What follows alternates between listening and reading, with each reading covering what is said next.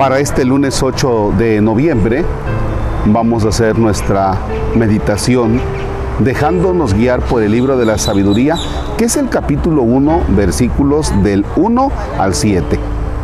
En el nombre del Padre y del Hijo y del Espíritu Santo. Amen la justicia ustedes que gobiernan la tierra.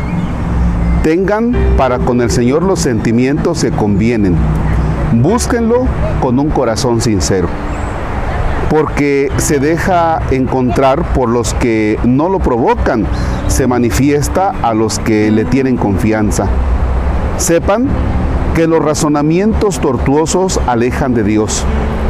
La omnipotencia pondrá en su lugar a los insensatos que le ponen a prueba. La sabiduría no entrará en un alma mal dispuesta ni habitará en un cuerpo esclavo del pecado. El Espíritu Santo que nos educa huye de la duplicidad, rechaza los pensamientos estúpidos y se paraliza frente a la maldad. La sabiduría es un espíritu que ama a los hombres, pero no dejará sin castigo al que blasfema porque Dios conoce sus pensamientos íntimos, ve claro en su corazón y escucha sus palabras, porque el Espíritu del Señor repleta el universo y mantiene su unidad.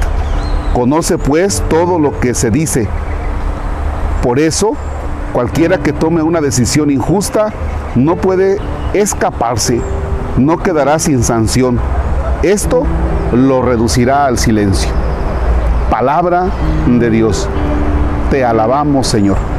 Bien, pues fíjense que este es un texto muy bonito, pero me encanta, me encanta cuando dice que la sabiduría no entra en los corazones, en las mentes perversas, insensatas.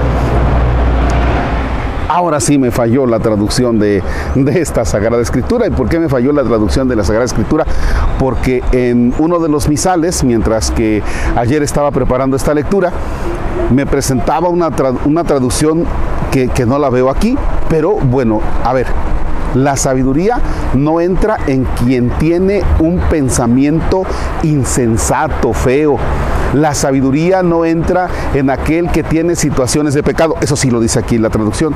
La sabiduría no entra en aquel que, que es malvado, que es maloso.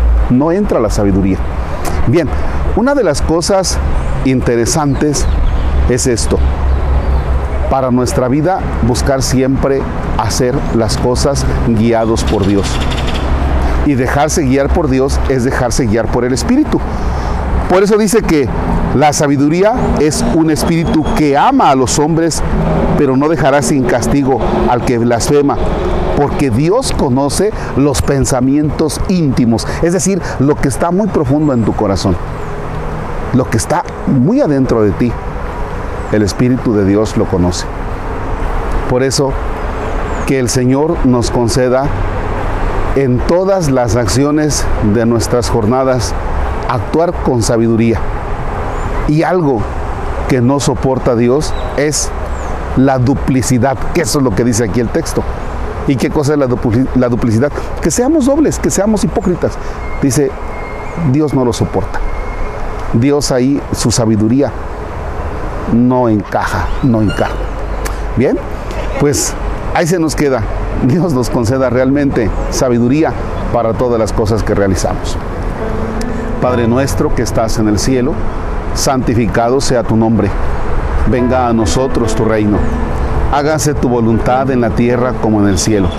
Danos hoy nuestro pan de cada día, perdona nuestras ofensas, como también nosotros perdonamos a los que nos ofenden no nos dejes caer en tentación y líbranos del mal. Señor esté con ustedes. La bendición de Dios Todopoderoso, Padre, Hijo y Espíritu Santo descienda sobre ustedes y permanezca para siempre. Amén. El Señor es nuestra alegría, podemos estar en paz. Demos gracias a Dios. Bien, pues ¿qué creen? Está saliendo el sol, está muy bonito aquí y hemos terminado de grabar. Ahora sí, a echarnos un chapuzón en esta agua que se ve bellísima. Gracias, excelente jornada.